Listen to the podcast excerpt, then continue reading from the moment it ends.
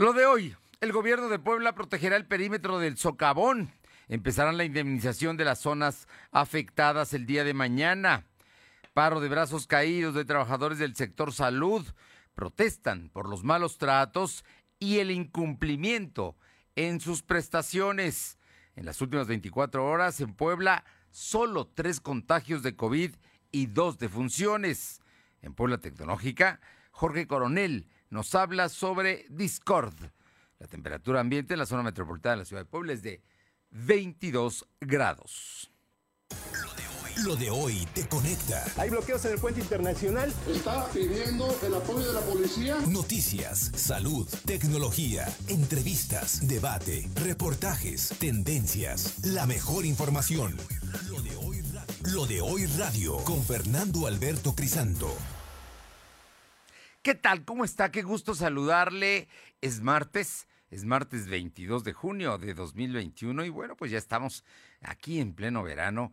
Eh, vamos a informarle de todo lo más importante que ha acontecido de distintas razones. Por, por, ejemplo, el día de hoy el presidente López Obrador se reunió con Claudia Sheinbaum, la jefa de gobierno de la Ciudad de México, y Carlos Slim, seguramente para platicar de la línea a 12 del metro y es que están buscando que las constructoras que lo hicieron pues hagan aportaciones para, para echarlo a andar nuevamente. Vamos a ver qué es lo que pasa, qué es lo que sale de esta reunión que se dio a conocer el día de hoy. Y el presidente López Obrador insistió por la mañana en que el INE gasta mucho y también en que, aunque él no va a votar, va a promover la consulta pública para que los mexicanos decidan si votan a favor o en contra de sancionar a los expresidentes mexicanos. Yo la verdad creo que si cometieron un delito, que se les sancione. Y no creo que haya que esperar una consulta pública, que se les sancione. Pues, si violaron la ley, lo menos que pues, se puede hacer con eh, ya sea Fox, ya sea Salinas, Ernesto Cedillo, Peña, Calderón, que se le sancione. Y ya después también será expresidente López Obrador. Y también si cometió errores y latrocinios él su gente, que se le sancione. Pues qué más, qué más es lo, que uno debe pedir y exigir que se cumpla con la ley. Por cierto, muchísimas gracias a todos los amigos que nos escuchan a través de eh, ABC, aquí en la capital poblana, en el 1280 y toda la zona metropolitana de la ciudad de Puebla. Muchas gracias. En la que buena, de Ciudad Cerdán, en el 93.5. En la Sierra Norte, allá, en el corazón de la Sierra Norte, en el eh, Radio Jicotepec en el 92.7 y también allá en el 570. Y mi gente, en el 980 en Izúcar de Matamoros. A todos, muchas, muchas gracias por escucharnos. Y también a quienes lo hacen a través de las redes sociales o la plataforma www.lodoy.com.mx. Vámonos con la información. Silvino Cuate platícanos el, tema del socavón, sigue siendo nota, y hoy el gobernador volvió a hablar de él y es que empezaron a decir que nuevamente un, otro perro había caído en el socavón, finalmente parece que o se lo tragó el socavón, la profundidad, lo que hay ahí abajo del, del socavón, o, o pudo salir por sus propios recursos, pero bueno, platícanos Silvino, ¿cómo te va? Muy buenas tardes. Bueno, pues creo que no está mi compañero Silvino Cuate. Vamos a ver si lo tenemos en la línea. Ya está. A, ver, vámonos. Vamos con mi compañero Silvino Cuate para que nos dé la información de las declaraciones que hizo el día de hoy el gobernador, que por cierto estuvo en la Ciudad de México muy temprano por la mañana y hoy su conferencia de prensa fue minutos después de las 11 de la mañana. Te escuchamos, Silvino. Pues no. Miguel Barbosa Huerta a ver, te escuchamos, te escuchamos, Silvino. Completo, por favor. Buenas tardes. Buenas tardes que el gobernador Miguel Barbosa Huerta informó que su administración está analizando proteger el perímetro del socavón en Juan Cebonilla para tener una accesibilidad controlada, ya que no se puede contar siempre con elementos de seguridad vigilando la zona y a partir del miércoles se comenzará a pagar la indemnización por los terrenos que fueron afectados a raíz de ese fenómeno. Barbosa Huerta aseguró que este socavón no se va a resolver pronto, pues lleva muchos años en donde el agua se debe secar para que posteriormente se pueda transitar en esa zona. Dijo que el socavón ha generado el interés de muchas personas y la afluencia de visitas ha incrementado. Sin embargo, en su momento dejará de pasar. En relación a la entrega de la entrega de pagos, Rosa Huerta dijo que muchos vecinos de esta demarcación no cuentan con documentos necesarios para comprobar que son los dueños. Sin embargo, la administración estatal ya está resolviendo este asunto. En el uso de la palabra, la titular de la Secretaría de Gobernación, Ana Lucía Gil Mayoral, informó que se mantiene el tamaño del socavón, ya que su eje menor es de 122 metros y el eje mayor se mantiene en 126 metros. En relación al carro que se cayó, la Secretaría señaló que los derrumbes que se generan en el socavón se forman una especie de escalones es una hipótesis que se tiene que pudo haber salido por esta vía, sin embargo, hasta el momento, pues solamente es eso, una hipótesis y se desconoce de qué forma salió este, este lomito, Fernando. Bueno, pues no se sabe. El, el tema es que el, gobernador dijo, oiga, no puede haber vigilancia a las 24 horas, ¿no? Así es que buscarán a lo mejor, ¿qué harán? ¿Pondrán una red? ¿Qué es lo que, lo que supuestamente puede resolver este tema, Silvino? Gobernador señaló que este tema se está analizando por el momento, aún no tiene una respuesta en específico, sin embargo sí están considerando rodear el perímetro para tener una accesibilidad, puesto que una vez que el socavón se tenga certeza de que el socavón ya está avanzando, los terrenos se podrían ocupar, incluso señaló que podría ser una barranca en donde se puede transitar una vez que se seque todo el agua y se tenga mayor certeza de los derrumbes que ya haya frenado, Fernando. Pues vamos a ver, vamos hasta a ver qué tiempo tarda todo este tema del socavón ahí precisamente en la zona de que ya es turístico, ¿no? Ya incluso cobran, ¿no? Para, para sacarte fotos, selfies, en fin, todo allá en torno al socavón. Muchas gracias. Buenas tardes. Vamos con mi compañera Alma Méndez, porque hoy el Sindicato de Trabajadores de Salud, sí, todos los hospitales del sector salud, son miles de trabajadores, ¿eh?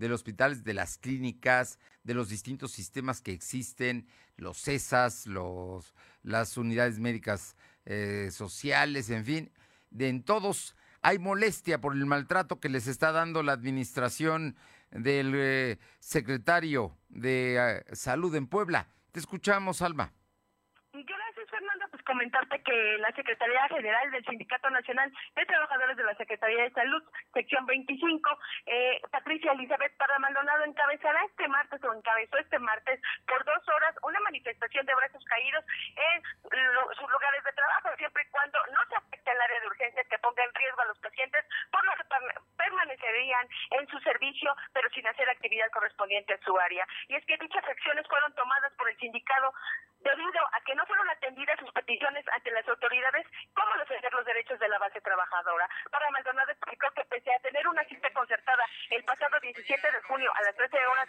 con el titular de la Secretaría de Salud, los canalizó con otra persona que no da solución a sus peticiones. Reiteraron su solicitud de destituir a la doctora Hilda Vázquez Sánchez, directora de operación de personal, por violentar las condiciones generales de trabajo y maltrato al personal. Pero escuchemos parte de lo que comenta el trabajador de la Secretaría de Salud merece y debe de tener, como son la dotación de uniformes, ¿no? 2020.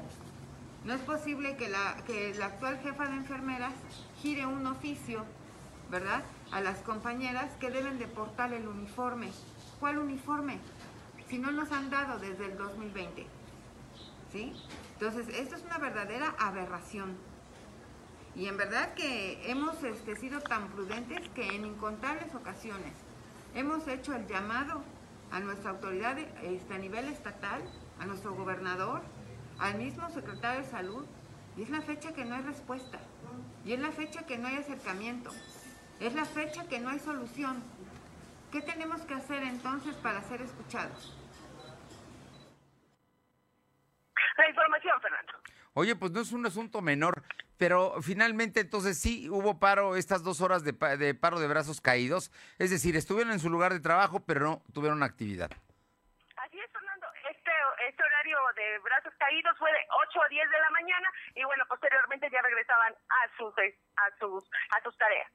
Terrible, terrible esto que está pasando. Te digo que es un mal secretario de salud, eh, José Antonio González, creo que es apellida, ¿no?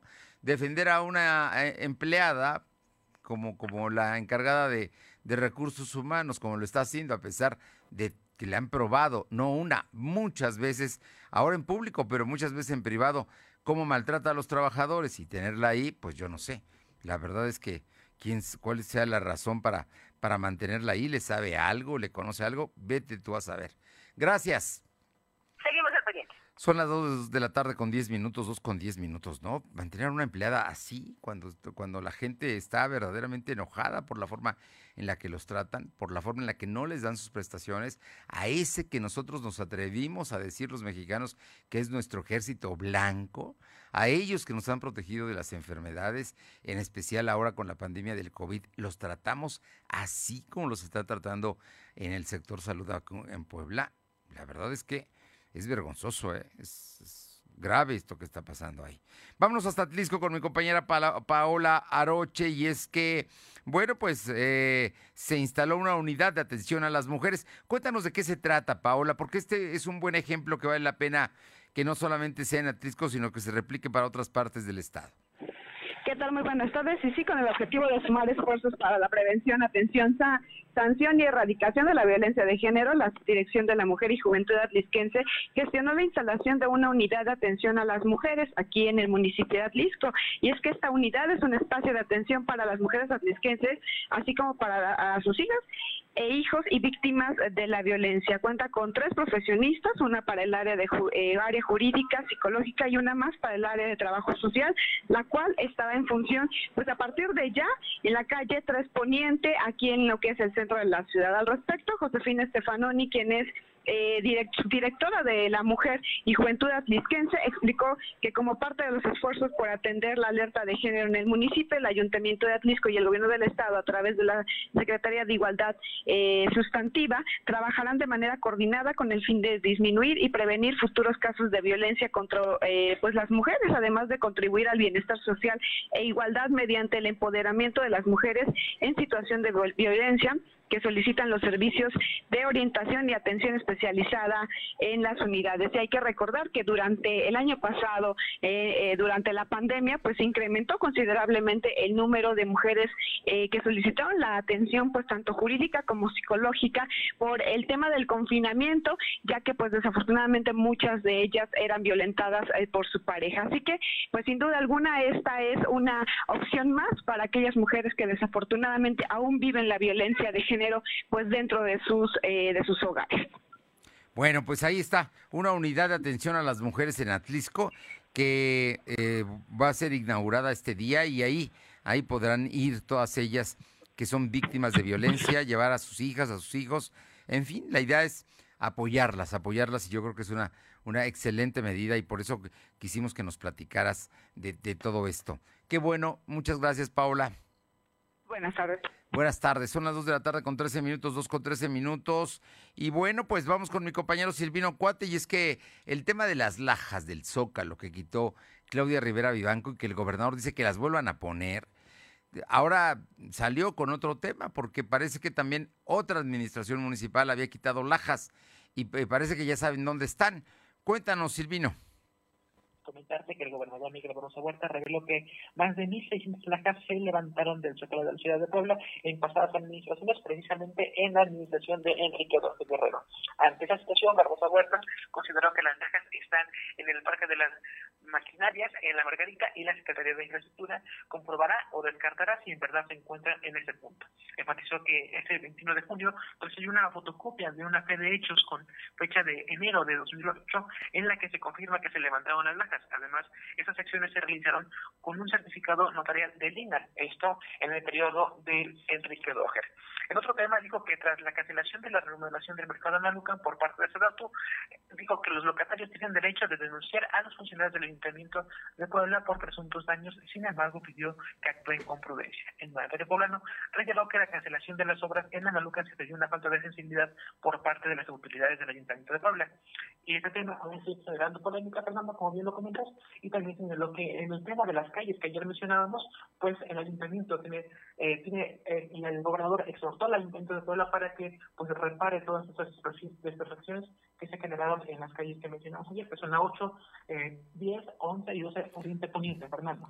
La 8, la 10, la 12 y la 14 poniente, Oriente Poniente. En algunas de ellas, en muchas, en calles largas, en algunas no, no en toda la calle, pero sí se quitó el adoquín precisamente porque se iban a arreglar, pues precisamente todo lo que va por debajo, el agua, los drenajes, las banquetas, se iban a, a pintar las casas, en fin, ya eso no se va a hacer pero bueno, pues que las dejen como estaban, por lo menos, ¿no? Transitables, porque en este momento hay una muy concretamente que hoy fuimos temprano a transmitir, a, grabar un video allá en la, si no estoy mal, es la 10 Oriente, y la, a la altura entre la 4 y la 8 Norte, y no, hombre, pues, está levantado todo el adoquín, no, no se puede transitar y está bloqueada eh, la salida hacia el Boulevard 5 de Mayo digo, para, para citar un ejemplo de esto, y que es importante que el ayuntamiento resuelva esta situación. Y vamos a ver qué pasa con el tema de, las lajas. Y en el asunto de Amalucan,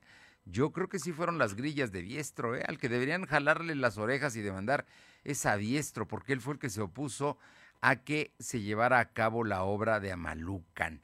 Y Gabriel Biestro, que era diputado, estuvo alentando a algunos comerciantes que ni siquiera eran de la zona de Amalucan para protestar y por eso no se llevó a cabo este mercado.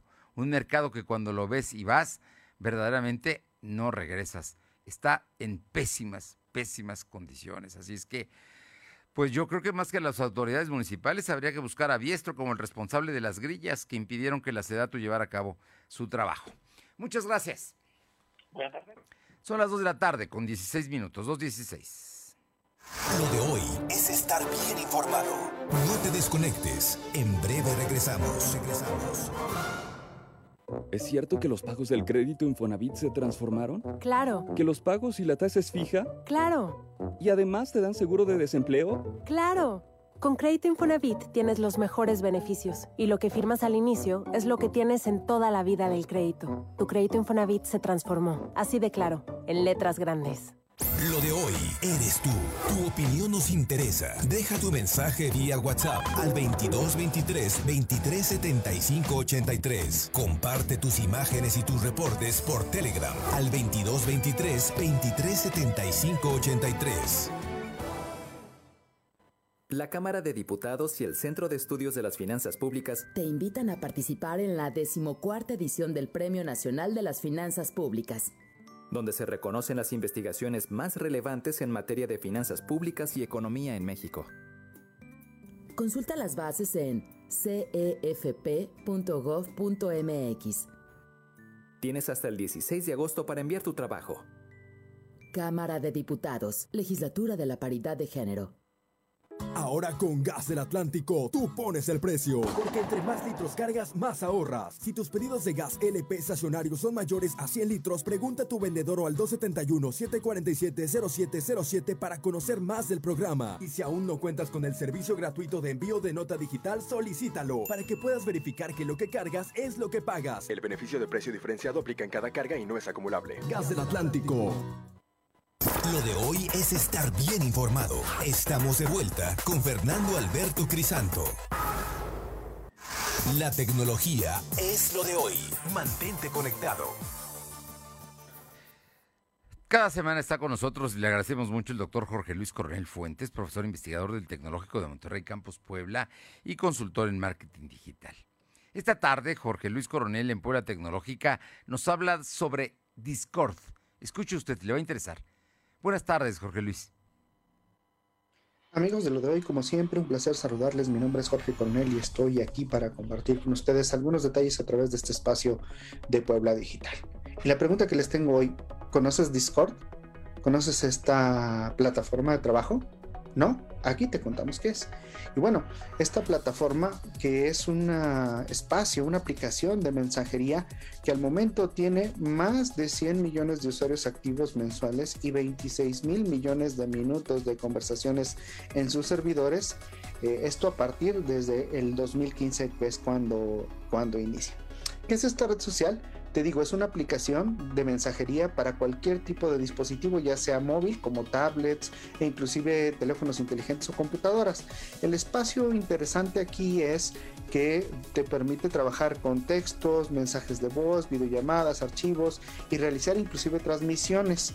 Cuando digo transmisiones me refiero a poder enviar contenidos en tiempo real a otros, a otros usuarios. Por eso utiliza servidores, es decir, espacios donde se están almacenando constantemente estos contenidos que son generados por los usuarios. Eh, el uso de esta plataforma se ha extendido también a otros fines, uh, debido a que cada administrador puede definir las reglas de servicio y usuarios pueden tener un mayor acercamiento con personas de gustos similares. Es decir, te puede crear contenidos que son de interés muy específico y muy particular. Esta aplicación resalta la opción de las conversaciones, la interacción persona a persona y la asignación de roles, como estos espacios los que antes usábamos como chats y que había un rol de administrador y otros participantes, más o menos ese tipo de conversaciones también pueden generarse a, final de, cuentas. Eh, la comunidad de Discord en los últimos años ha crecido y las funciones se han ampliado más allá de los temas de videojuegos. Antes como, como Twitch era muy relacionado solo con comunidades que interactuaban cuando estaban jugando y este tipo de cosas. Hoy tiene ya más usos y se van, y se van ampliando. Eso es algo muy, muy importante de tener en claro. Y entonces pues es una opción más. Eh, insisto, muchas personas dicen, ¿cómo esto trabaja con servidores? Cómo, cómo se va a administrar la información, todo, todo está almacenado en algún espacio, aunque sea virtual, está almacenado en algún lugar y, y, empieza a transmitirse, sea WhatsApp, sea cualquier aplicación. Y esto es más o menos lo mismo. El proceso para participar aquí es como en cualquier otra red social. Primero tienes que crear una cuenta, eh, vincular tu correo o vincular alguna red social que tú tengas. Con esto se genera el, el, el registro y puedes ya tener acceso al servicio. Después de ahí, haces, eh, te vas uniendo a servidores, es decir, espacios de interacción pero es importante saber que algunos son espacios públicos y otros son privados, por lo tanto es necesario tener un link eh, de invitación para ingresar. Quiero decir que algunos espacios son muy públicos, como en Facebook, como en otras redes sociales, y otros son privados en los que necesitas tener una invitación particular para poder entrar a ellos. Te invitamos a que lo pruebes, es una alternativa más de comunicación en toda esta esfera de comunicaciones digitales que tenemos disponible hoy en día. Bueno, hasta aquí lo de hoy. Eh, cuídense mucho y nos vemos el próximo. Gracias, Jorge Luis Coronel. Bueno, y que le platico que eh, al hablar sobre las personas que votaron por Gabriel Cuadri para ser diputado federal, Gabriel Cuadri, que fue candidato presidencial hace seis años, bueno, el presidente López Obrador volvió a criticar a la clase media al decir que este sector eh, social eh, sí debe buscar superarse, pero no aspirar a ser fifi. Pero como votaron por Cuadri, los condenan. Hombre, el presidente está muy enojado porque votaron contra Morena. No, no, no, no, no. Pues, digo, ya van, hoy estamos a día 22, ya pasaron 16 días y sigue enojado el presidente López Obrador de que perdió en la Ciudad de México. ¡Guau! De veras que le dura el berrinche o el coraje o vaya usted a saber. Todo junto. Son las 2 de la tarde con 23 minutos. Vamos con mi compañero Silvino Cuate para que nos cuente sobre el tema de eh, la vacunación que empezó el día de hoy. Se hace estar aplicando las vacunas a los mayores de 50 años. La segunda dosis, solo, solo Pfizer. Si le pusieron otra, la AstraZeneca u otra, esa no cuenta. Es solamente para los que tienen Pfizer en la primera y deben tener Pfizer en la segunda. Silvino comentarte que el secretario de Salud, José Antonio Martínez García, informó que este día comenzó la vacunación por la capital para las personas de 50 años y hasta el momento no se han registrado incidentes. Algo que quienes se vacunaron son las personas que recibieron su primera dosis de marca Pfizer del 18 al 22 de mayo. Algo que ha bajado la demanda de pruebas COVID y por ello eh, los contagios también que se van registrando en la dependencia de su cargo pues han disminuido. Y en tema COVID, comentarte que la Secretaría de Salud registró tres nuevos enfermos de coronavirus en comparación con los datos de ayer son 14 casos menos, también se contabilizaron dos defunciones. Actualmente hay 86.879 acumulados y 12.646 fallecidos. El secretario de Salud explicó que hay 73 casos activos distribuidos en 21 municipios. Además, se tienen registrados 125 pacientes hospitalizados, 19 se encuentran graves. La información. Bueno, por lo pronto es las cifras en 24 horas más reducida que se tiene de contagios y de fallecimientos de lo que va de la pandemia. Efectivamente, esta cifra es, histórica, puesto que es la más baja desde que se registró. Estos números los teníamos al principio de la pandemia, sin embargo, al momento estos son los actuales. Esto indica que la curva de contagios ha disminuido, sin embargo, es importante mencionar que también la demanda de pruebas COVID ha bajado, Fernando. Bueno, pues ese tema hay que estar muy atentos porque esta mañana, en los martes de la salud del Palacio Nacional, el doctor Hugo López Gatel advirtió que se podría duplicar el número de contagios a partir del próximo fin de semana. Ojo. Así es que el asunto es que están advirtiendo del propio gobierno federal, los que siempre dijeron que ya estaba controlado, que no iba a pasar nada, bueno, ya dijeron que ojo, porque ahí viene una segunda, una tercera ola. Así es que más vale que nos cuidemos por todo, con todo y que tengamos las dos vacunas, o si tenemos una hay que esperar la segunda, o si no hay que esperar a que nos vacunen, pero de todas maneras hay que tomar todas las precauciones del caso. Eso dijo esta mañana en Palacio Nacional Hugo López Gatel. Muchas gracias, Silvino. Buenas tardes. Vamos con mi compañera Alma eh, Méndez para que nos dé todos los detalles de cómo va la vacunación. Parece que ha sido más fluida en esta ocasión que en otras. Cuéntanos que desde, la desde las primeras horas los hospitales, el INCE San José y el Hospital para el Niño Poblano concentraron una gran cantidad de personas para la aplicación de la segunda dosis anti-COVID de marca Pfizer. Adultos de 50 a 59 años que residen en la capital poblana y mujeres mayores de 18 años con nueve semanas de embarazo o más. La Secretaría de Salud dispuso 12 unidades médicas con el propósito de, completar la vacunación. Algunas unidades lucen saturadas y otras no rebasan las, las 50 personas en fila, donde acudieron quienes de letra llevan en su primer apellido A, B, C, D y E. Las largas filas de la unidad médica eh, familiar número uno del ISTEP y el segundo regimiento blindado de reconocimiento situado en el Boulevard Vicente Suárez y número. También en el Hospital de Especialidades del INTE San José y Hospital para el Niño Poblano, donde te comentaba ya se encuentra eh, la gran cantidad de gente. En ese sentido, el primer nosocomio registró una fila mayor a su perímetro, teniendo que implementar otra hilera en espera. En contraste, las filas en el Centro de Servicios de Salud de Servicios Ampliados, en el CESA de la Romero Vargas, Aparicio y en el Hospital General del Norte, donde avanzaron sin contratiempos. La información, Fernando. O sea que están avanzando sin mayores problemas, ¿no? Así es, y solamente son dos lugares donde se está saturado y los demás eh, nos reportan que está sumamente tranquilo. ¿Cuáles son los que están saturados? Los que están saturados, eh, tenemos reporte que es eh, San José y el Hospital para el Niño Poblano. De ahí en fuera, todos los demás, tranquilos sí está fluida. Muchas gracias, Alma. Seguimos el pendiente, Fernando. Son las 2 de la tarde con 27 minutos, 2 con 27 minutos, y vamos con mi compañera Aure Navarro para que nos comente, porque en el Partido Acción Nacional ya como que les urge cambiar a Genoveva Huerta, que es su dirigente estatal, y ella se va en octubre, pero ya hay eh, aspirantes que están levantando la mano. Platícanos, Aure Navarro. Buenas tardes, pues les comento que el actual diputado electo por la vía plurinominal al Congreso local, Rafael Micalco, confirmó que participará en la convocatoria para buscar la dirigencia estatal del Partido Acción Nacional, con miras, bueno, a la elección del 2024. Reconoció que está a la espera de que lleguen los tiempos. En tanto, dijo que se estará platicando con los diferentes panistas al interior del Estado para definir qué se tiene que fortalecer en caso de lograr ocupar una vez más la dirigencia estatal del partido. Escuchemos bueno, hay que hacer un análisis todavía. No te podría decir este, una conclusión, hay que hacer un análisis. Si bien nos fue bien, eh, muy bien en resultados electorales en la capital y algunos conurbados, pues hay que ver eh, la película completa, ¿no? Falta el interior del Estado, ver cómo se dieron las alianzas, qué resultados tenemos. En cada municipio hubo circunstancias diferentes y hay que entrarle al análisis de ellas pues para poder dar un diagnóstico, digamos, completo de lo que fue el proceso electoral pasado, que no todo es el tema.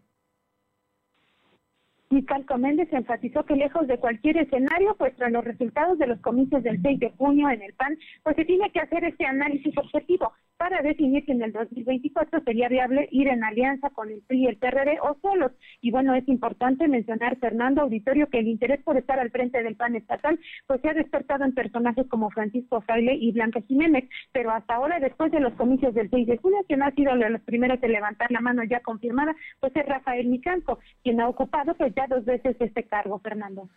Ya, ya, bueno, él fue presidente del PAN en la época de Moreno Valle, ¿no? Pues, eh, en esos tiempos fue el dirigente estatal panista.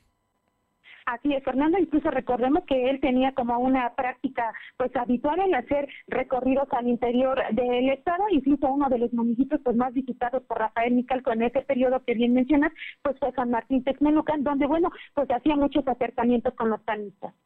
Bueno, pues ahí está Rafael Micalco que quiere regresar a ser líder estatal del PAN. Vamos a ver hasta dónde llega. Por lo pronto ya es diputado federal del PRI. Así es que, eh, no, es diputado local, ¿no? Es diputado local, es. creo, que- creo que salió en el plurinominal, si no estoy mal. la plurinominal. Ajá, del diputado local, que ya también ocupó una diputación local y también ya fue diputado federal. Muchas gracias, Aure. Gracias. Son las 2 de la tarde con 30, dos y media. Lo de hoy es estar bien informado. No te desconectes. En breve regresamos. Regresamos. ¿Mejores herramientas para tu negocio? ¡Ah! Contrata el nuevo paquete de Megacable para tu empresa, con internet ilimitado y dos líneas de teléfono fijo para que siempre estés conectado, juntos a un superprecio. Va, de Megacable Empresas. Siempre adelante contigo. 33 96 90 0090. Tarifa promocional. Lo de hoy es para ti. Conéctate a www.lodehoy.com.mx y suscríbete para recibir la mejor información en tu email. La COFESE trabaja para que tú puedas elegir los productos y servicios que más se ajusten a tu bolsillo y a tus necesidades. Voy a remodelar mi casa. Quiero la pintura con el color más intenso.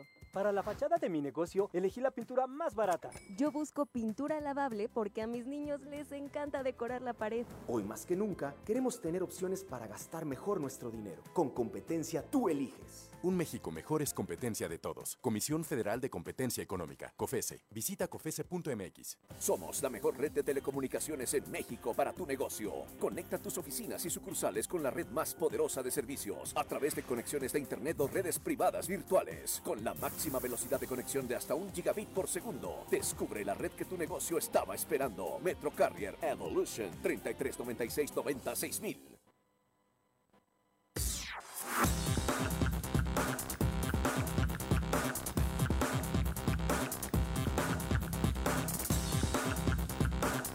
Lo de hoy es estar bien informado. Estamos de vuelta con Fernando Alberto Crisanto.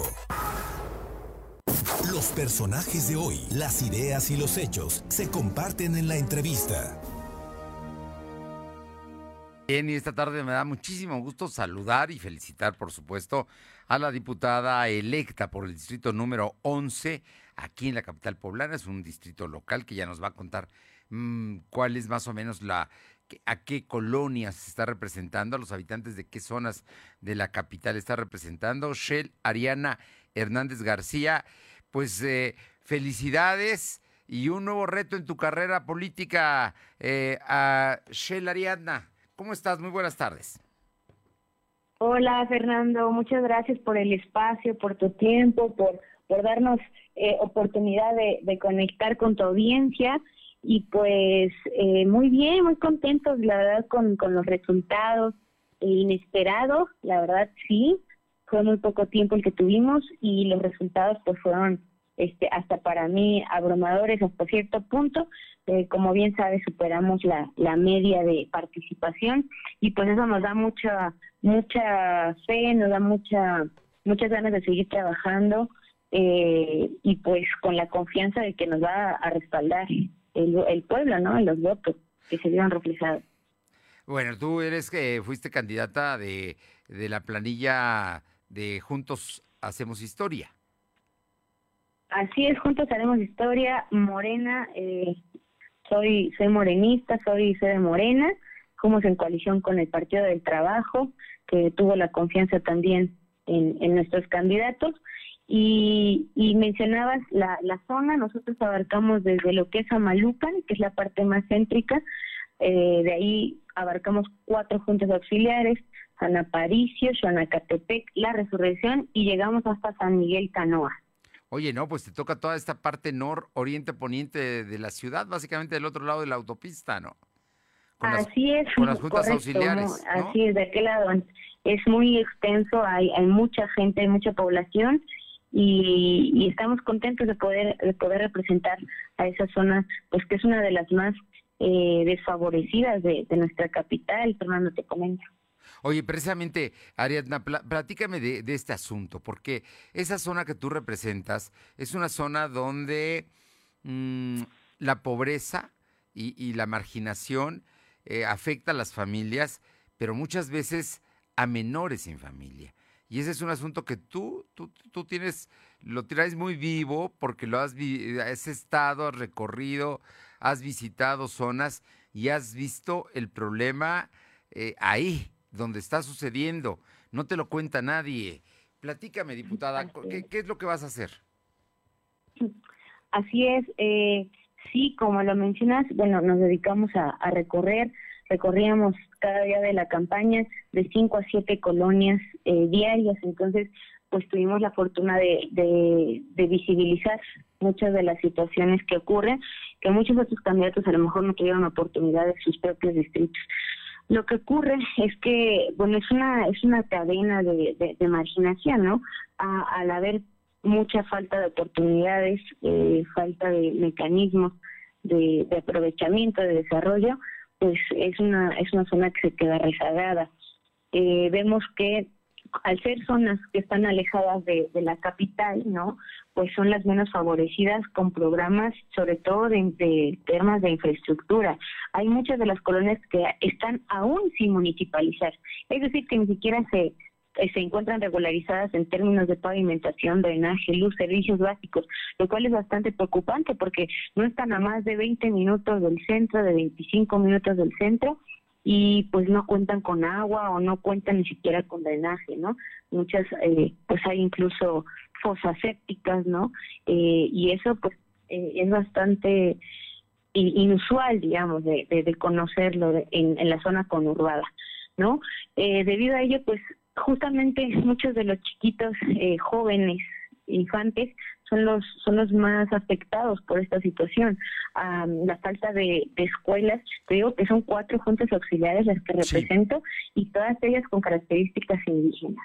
Y no tienen eh, unas condiciones educativas pues que sean favorables para justamente la conservación y la preservación de esta de este legado cultural ¿Y a qué me refiero? Pues que mucha de la lengua indígena se está perdiendo, generación tras generación. Me preocupa mucho este tema y bueno, es una de las de las de las pocas cosas que eh, más bien de las muchas cosas que, que afectan a, a, este sector. Mencionabas el tema de, de, de los infantes, yo me he, enfocado mucho en los temas de formación y dignificación eh, educativa, ¿no? Realmente algo una de las propuestas y el bastión que voy a tener dentro del Congreso es definitivamente la garantizar la educación de calidad. ¿Cómo? Como también un mecanismo pues para impactar a diferentes sectores, no solamente el, el tema económico, con una mejor oportunidad de inserción laboral, sino también para bajar los índices de delincuencia y, y, de, y de problemáticas que afectan mucho a la zona que represento, como son el tema de drogadicción. ¿no? Entonces, eh, esto influyen varios factores. Uno de ellos, y que se hizo o se agravó más por el tema de la pandemia, fue la ausencia de los padres. La ausencia de los padres no solamente en términos de que muchos tuvieron que, que dejarlos en el, con el, bueno, bajo el cuidado de algunos sí. familiares, de los abuelitos, de los tíos, a lo mejor por desplazamiento forzado, por falta de oportunidades laborales, eh, algunos otros pues por el, el, el tema del abandono, pero hoy con la pandemia muchos están ausentes por deceso, ¿no? Son problemáticas que no visibilizamos en el primer plano, no llegamos a, a ese nivel de, de profundidad, con, de, de, de, conocimiento de las familias, eh, pues porque mucha gente no se da la tarea de visitarlos casa por casa. En este proceso que tuvimos oportunidad, tuvimos la oportunidad de ver estos problemas que no conoceríamos de otra forma y pues por supuesto empezar a trabajar en, en alternativas y en disposiciones legales, disposiciones legislativas que puedan regularizar a este, estos, estas problemáticas, ¿no?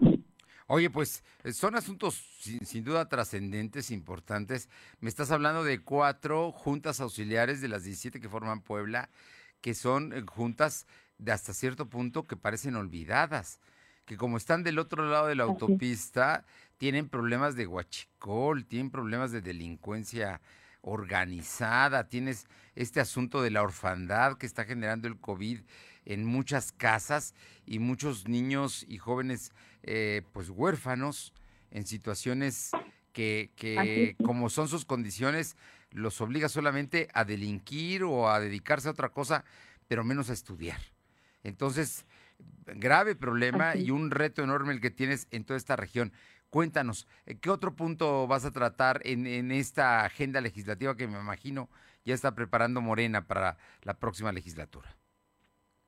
Claro, mira, eh, Fernando, te comento, Yo eh, me, enfoqué mucho en el tema de, la educación porque creo que es importante relacionarlo con los otros los otros temas. Una agenda que ahorita quedó pendiente desde hace ya varias este, legislaturas, pues el tema del medio ambiente. ¿no? Eh, visibilizamos también con la pandemia, pues que no podemos seguir explotando y aprovechando los eh, de los recursos naturales de manera desmedida y excesiva.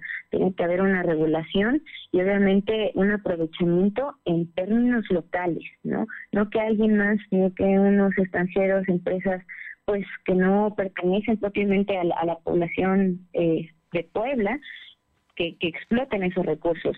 Entonces, muchas de las de la de las iniciativas que ya estamos trabajando en ellas, que pretendemos impulsar, justamente se enfocan en vincular la, la parte económica con la agenda medioambiental, con la agenda responsable y con la agenda sostenible. ¿Qué, implica esto? Pues recuperar es justamente a esta juventud, a, esta, a este sector que no está en la parte formal del trabajo, que es la mayoría de la población de Puebla, casi el 70%, ¿no? Eh, recuperar estos, estos sectores insertar, insertarlos en el mercado laboral de una manera regular, de una manera formal, que con prestaciones de ley, con beneficios sociales, y no solamente eso, sino que también le aporten un beneficio al Estado, disminuyendo, por ejemplo, los costos de, eh, de la gestión de los residuos, ¿no? Realmente la gestión de los residuos implica un costo muy alto para el Estado, y pues dónde termina pues en montañas no en montañas de basura que aparte son nichos de descomposición nichos de enfermedad y pues si podemos eh, generar nuevas estrategias eh, pues donde podamos recuperar a los jóvenes que quieren participar en iniciativas ecológicas que es mucho de lo que me ha tocado recibir las propuestas dentro de la zona que, represento eh, tomar empezar a generar proyectos pilotos en donde realmente se, ejecuten esos proyectos, se exija a las secretarías necesarias vincularse para poder no solamente darles chamba, sino que generar un beneficio para nuestro medio ambiente, ¿no? Entonces tengo muy presente esa agenda también, la agenda ecológica, creo que va a ser importante relacionarla y, pues nosotros hacernos responsables de nuestras propias eh, comunidades ya estamos generando con los liderazgos, con los representantes de colonias, con los presidentes de las mesas directivas, unas organizaciones a nivel de tierra para que sea más fácil para nosotros hacer llegar los programas, hacer llegar las, las, propuestas, hacer llegar la participación. Es algo sumamente importante, motivar la participación de la gente y obviamente tiene que estar organizada. Entonces, es, eh, hay, algunos, hay algunos trabajos que ya comenzamos a realizar, pues para no llegar eh, con las manos vacías, ¿no? Sino ya llegar más empapados de los temas, ya con organización y empezar a trabajar desde el primer día, Fernando. Pues Shell Ariadna Hernández García, que es diputada electa por el distrito número 11, que es el nororiente, nororiente y norponiente de la ciudad porque llegas hasta San Jerónimo Caleras, que vas a ser representante de ellos en el Congreso del Estado. Yo creo que vas a ser una gran diputada y estoy seguro que habrá más oportunidades de platicar aquí sobre lo que ya estás construyendo. Por lo pronto, trabajo y vinculación con, tu, con tus representados para sacar adelante estos temas que nos platicas. Muchas gracias, Fernando. Pues esto es lo de hoy. Ahora sí que esto es lo de hoy. La nueva política, la nueva generación política y esperemos tener oportunidad de darle continuidad al avance que del trabajo que, que iremos realizando y pues si nos invitas con todo gusto, aquí estaremos nuevamente en tu espacio. Estoy seguro, estoy seguro y, y yo creo que vas a ser una gran diputada de la que vamos a, Muchas gracias por la confianza, muchas gracias. Y a todos, todo el Distrito 11 por la confianza que depositaron este, este 6 de junio. Muchísimas gracias a ti. Buenas tardes. Son las 2 de la tarde con 44 minutos, 2 con 44. Vamos con mi compañera Alma Méndez, que tiene informado, información del Sindicato Independiente de Audi. Alma, te escuchamos. Gracias, eh, pues comentarte que el Sindicato Independiente de Trabajadores de Audi de México dio a conocer la tarde-noche de este lunes a sus agremados los paros técnicos que se realizarían desde este martes 22 y miércoles 23 de junio, debido a que la empresa continúa con el desabasto de los semiconductores y materiales indispensables eh, para poder eh, elaborar. Esto debido a la pandemia por COVID-19. Mediante un comunicado interno se detalla que a partir de este martes, el segundo turno, se suspenden actividades y se tomará como un día a resguardo, salvo las áreas de retrabajos, prensa, mantenimiento y áreas de soporte deporte, en tanto que para el tercer turno se suspenden actividades y se tomará como paro técnico, igual salvo las áreas de retrabajo, prensa, mantenimiento y áreas de soporte. Para este miércoles 23 de junio se contempla que durante el primer turno se tomará como día de resguardo y el segundo y tercer turno como paro técnico. La información, Fernando. O sea que siguen sin abasto de eh, materiales, concretamente semiconductores en Audi, y siguen los paros técnicos. Así es, Fernando, comentarte que incluso ya varios empresarios que tienen que ver, en, este caso es la Canacintra, nos comentaba que este este tipo de situaciones todavía sigue, incluso eh, al parecer al finalizar el año. Todavía van a tener problemas de abastecimiento. Bien, oye, y por otra parte, el día de hoy hubo una reunión importante de y la instalación de un consejo por parte del presidente municipal electo, Eduardo Rivera Pérez, en la capital. Así es, Fernando, como bien comentas, en una reunión con empresarios, académicos y líderes sindicales y representantes de la sociedad civil, el presidente electo Eduardo Rivera Pérez encabezó la conformación de la comisión permanente para trabajar de manera conjunta con el fin de corregir el rumbo en la capital poblana. Al detallar su plan de, ciudad, destacó los rubros de seguridad y reactivación económica como los primeros temas que se abordarán en las mesas temáticas, donde estarán incluidos de manera rotativa representantes de diversos sectores sociales. Escuchemos parte de lo que comenta. Yo creo que está clara la voluntad, está claro el rumbo ¿sí? de lo que nos convoca. Lo que queremos es corregir el rumbo en dos temas tan importantes como es la reactivación, como la necesidad de una buena economía en el municipio de Puebla y la urgente necesidad de tener una mejor y mayor seguridad también en Puebla Capital. Finalmente, eh, comentarte, Fernando, que eh, Leobardo Soto, líder de la CTM y el rector de la Universidad de Anáhuac, José Matatemolcin, coincidieron en resaltar la capacidad para trabajar de forma conjunta. La información. Bueno, pues ahí está el, asunto, la convocatoria, pero hay empresarios, hay dirigentes eh, obreros también, ¿no? Están rectores de universidades. Es, es un gran consejo el que se está formando, una comisión permanente. Así es, Fernando, se estarán haciendo mesas de trabajo en las cuales ellos hagan propuestas para eh, sacarlas adelante mediante consenso de todos los participantes que ya mencionó. Bien, ¿algo más?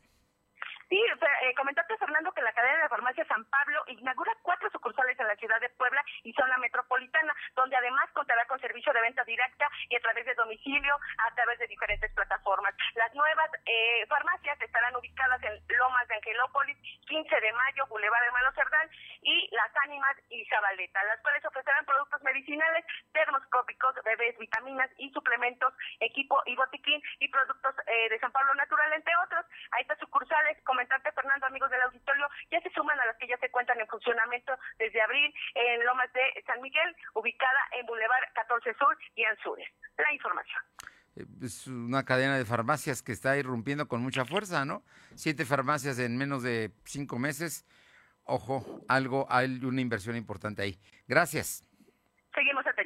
Vamos con mi compañero Silvino Cuate para que nos dé a conocer sobre la posición del gobernador en torno a, a lo que reclama el sindicato de trabajadores de la Secretaría de Salud. Te escuchamos, Silvino comentarte que después de que el Sindicato Nacional de Trabajadores de la Secretaría de Salud evidenció que el doctor Antonio Martínez García hace caso omiso a las peticiones de tipo y compensación monetaria, el gobernador Miguel Barroso Huerta aseguró que se analizan los reclamos de este sector y con ello frenar la suspensión de labores durante dos horas. El titular del Poder Ejecutivo enfatizó que es respetuoso de los derechos laborales y de los sindicatos de salud. Además, señaló que no todos los empleados forman parte del sindicato. Advirtió que si se suspenden las labores de atención médica pueden haber responsabilidades legales, por ello los llamó a ser sensatos. Asimismo, instruyó a la Secretaría de Salud, Administración y Finanzas instalen nuestro de trabajo con los sindicatos para conocer las inquietudes. Para concluir, Barbosa Huerta resaltó que durante la pandemia la labor de los médicos ha sido muy importante, sobre todo en momentos de crisis, ¿verdad? Bien, oye, por otra parte, el propio gobernador el día de hoy, te digo que empezó tarde la conferencia, pero quería tratar varios temas y uno de ellos, no sé si fue a pregunta expresa o como un comentario de él, fue con relación a la futura elección de el rector de la BUAP, que se deberá hacer el cambio en octubre próximo, o sea que la elección deberá ser en septiembre. Te escuchamos, Silvino comentarte que fue tras un cuestionamiento que con la llegada de la elección del Consejo Universitario en septiembre futuro rector o rectora de la Benemérita Universidad Autónoma de Puebla, el gobernador Miguel Barroso Huerta, pidió a la comunidad universitaria razonar su voto y no dejarse influenciar. El titular del Ejecutivo señaló que no observa mayor complejidad en la elección de consejos universitarios, ya que todo transitando, está transitando de manera tranquila. Agregó que la administración estatal eh, no tiene interés de intervenir en las elecciones, ya que es un tema exclusivo que corresponde a la universidad. Enfatizó que espera que el próximo rector o rectora sea un perfil honesto, intelectual y con ganas de trabajar por el bienestar de los estudiantes. Fernando. Bien, pues, lo que yo creo que quieren todos, los queremos que la universidad le vaya bien y que sean los universitarios quienes decidan quién es su autoridad personal. Eso sin duda lo han hecho durante ya un buen rato sin intervención del gobierno, por lo menos 50 años, yo te diría que no, no interviene el gobierno absolutamente en nada que tenga que ver con la elección de rector. No, hombre, yo creo que son 70 años, ¿eh? Finales de la década de los 60. Desde entonces, los universitarios le han dado forma a sus propios gobiernos sin intervención de las autoridades y eso es lo que ha consolidado su autonomía y obviamente su desarrollo. Muchas gracias. Buenas tardes. Vámonos con mi compañera Aure Navarro para que nos comente sobre los diputados que están en giras de agradecimiento a, a quienes votaron por ellos, pero también los presidentes municipales. Aure. Es, Fernando, pues les comento que los diferentes diputados federales y alcaldes electos del interior del estado iniciaron con las giras de agradecimiento, regresando a las comunidades y juntas auxiliares para seguir recopilando las necesidades a las que intentarán resolver y gestionar programas dentro de sus primeros 100 días de trabajo. En el municipio de Cuautlancingo, el abanderado de la alianza PRI-PAN-PRD, Filomeno Sarmiento Torres, confirmó que durante estos casi meses, todos los martes visitará de forma escalonada las juntas auxiliares, precisamente para evaluar junto con los vecinos qué beneficios se hará llegar primero, ya sea la pavimentación de una calle o mejorar algún servicio como el de seguridad. Para la región de Atlisco, la edil electa por Morena PT, Ariadna Ayala Camaquillo, reconoció que al ser el primer gobierno de izquierda en la historia de la región, el compromiso de no callar a los lugareños es más grande, en especial en materia de seguridad. Por ello, hoy estuvo incluso en Metepec. Escuchemos. Son tus compañeros, son tus aliados, son tus hermanos de causa, entonces haremos cosas grandes por Jalisco juntos, juntos y siempre de la mano. Estoy segura que en la medida en que nosotros vayamos desarrollando nuestros proyectos, los proyectos de los atlisquenses, la gente va a decir, esto es de deberes. Tengan la plena certeza de que... La información, Fernando. Bien, oye, cuéntame, ¿qué pasa con un joven que se extravió, que es eh, sobrino de un candidato? Así es, familiares y amigos, pues lamentablemente de Diego Ayanti Luna Momox, de 19 años de edad, reportado como extraviado este 21 de junio, pues han iniciado una búsqueda intensa para dar con el paradero del joven. Dicho joven desaparecido, pues es sobrino del ex candidato a la alcaldía de San Pedro Cholula, Damián Momox, quien ha solicitado desde sus redes sociales el apoyo de los vecinos a través de un mensaje que dice, bueno, favor de que den alguna señal sobre el paradero del joven. De acuerdo a los familiares, la última vez que este chico fue visto, eh, fue sobre la colonia Tres Cruces. Él vestía una playera de color rojo, un pants azul marino con francas blancas, así como tenis grises con color rojo. Además, llevaba una mochila negra en la espalda y cubrebocas de color azul rey, Fernando. Bueno, pues ojalá, ojalá y se le encuentre pronto. Muchas gracias. Gracias. Son las 2 de la tarde con 52. Lo de hoy es estar bien informado. No te desconectes. En breve regresamos. Regresamos. En Gas del Atlántico nos comprometemos contigo. Llevamos tu pedido pesado hasta tu hogar con nota física y digital. Asegurándote el peso completo. Y si no pesan tu tanque, el contenido es gratis en tu próxima compra. Recuerda que también tenemos para ti el azulito seguro y rendidor. Encuéntralo en tu tiendita o punto de venta más cercano. Pedidos al 271-747-0707. Gas del Atlántico. Suscríbete a las notificaciones de lodehoy.com.mx y entérate de lo que pasa en Puebla, México y el mundo. Somos la mejor red de telecomunicaciones en México para tu negocio. Conecta tus oficinas y sucursales con la red más poderosa de servicios a través de conexiones de Internet o redes privadas virtuales con la máxima velocidad de conexión de hasta un gigabit por segundo. Descubre la red que tu negocio estaba esperando. Metro Carrier Evolution 3396 La vacunación contra la COVID-19 sigue en marcha. Están llegando millones de dosis eficaces y seguras aprobadas por organismos en todo el mundo. Muy pronto será tu turno. Visita mivacuna.salud.gov.mx. Recuerda, la vacunación es universal, gratuita y voluntaria. Cuidémonos entre todos, vacúnate y no bajes la guardia. Gobierno de México. Este programa es público ajeno a cualquier partido político. Queda prohibido el uso para fines distintos a los establecidos en el programa. Lo de hoy es estar bien informado. Estamos de vuelta con Fernando Alberto Crisanto. Bien, son las 2 de la tarde con 45 minutos, 2 con 45 minutos. Vamos con mi compañera Caro Galindo a San Martín Texmelucan. Caro, buenas tardes. Fernando, buenas tardes a ti y al auditorio. Comentarte que el día de hoy fue atracado el CENDI, este Centro para Educación Infantil, que se ubica en la colonia La Purísima. Decirte que los amantes de lo ajeno se llevaron 31 computadoras de escritorio, 24 laptops, 7, siete pantallas, un DVD y un proyector. Ya se está presentando la denuncia correspondiente. Oye, lo desmantelaron, ¿no? Este CENDI. Literalmente. Bueno, y son los que promueven precisamente la gente del Partido del Trabajo.